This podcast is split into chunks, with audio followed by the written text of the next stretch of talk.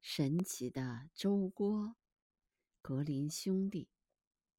从前有一位心地善良的小姑娘，她和妈妈相依为命，过着穷苦的生活。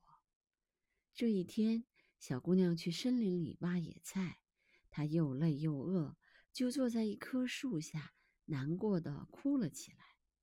突然，她的面前出现了一位。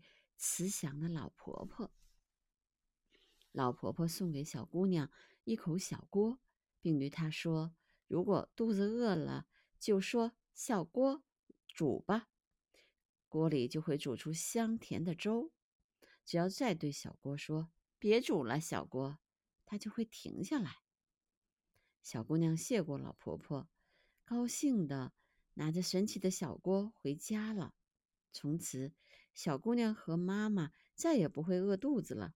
他们天天都能吃到香甜的粥。一天，小姑娘到森林里采蘑菇，妈妈想在小姑娘回来之前把粥煮好，就对着小锅说：“小锅，煮吧。”可是妈妈忘记了让小锅停下来的咒语，结果小。锅就不停的煮啊煮，粥流满了厨房和整个房子，又流进了街道。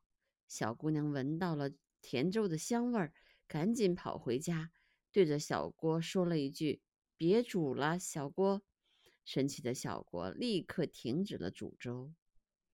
虽然村子里的道路都被粥糊住了，但是全村的人都吃到了美味的甜粥。